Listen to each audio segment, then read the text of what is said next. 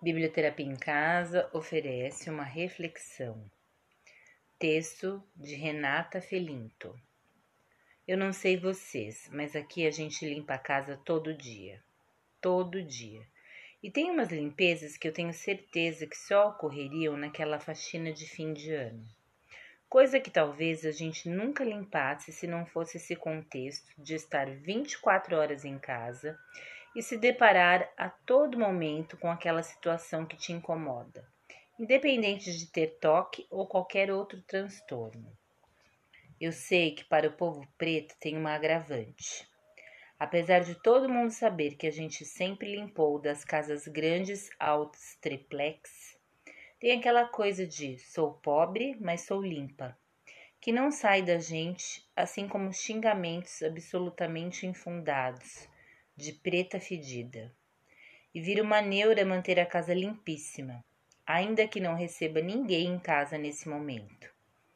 Então, ninguém vai reparar e não vai precisar dizer: desculpa alguma coisa.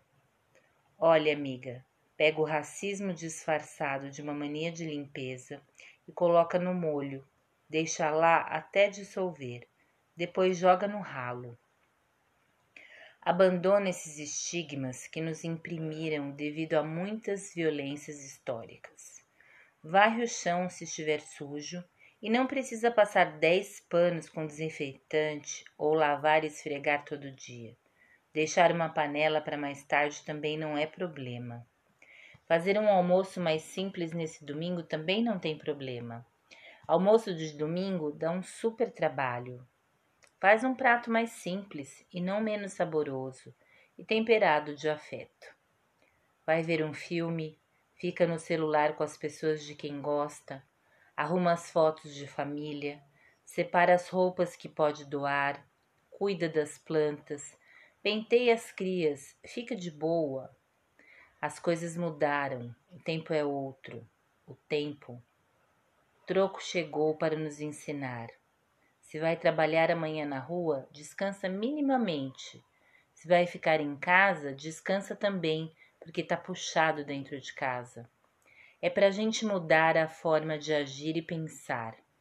É para a gente ter cuidado com a gente, com o nosso interior.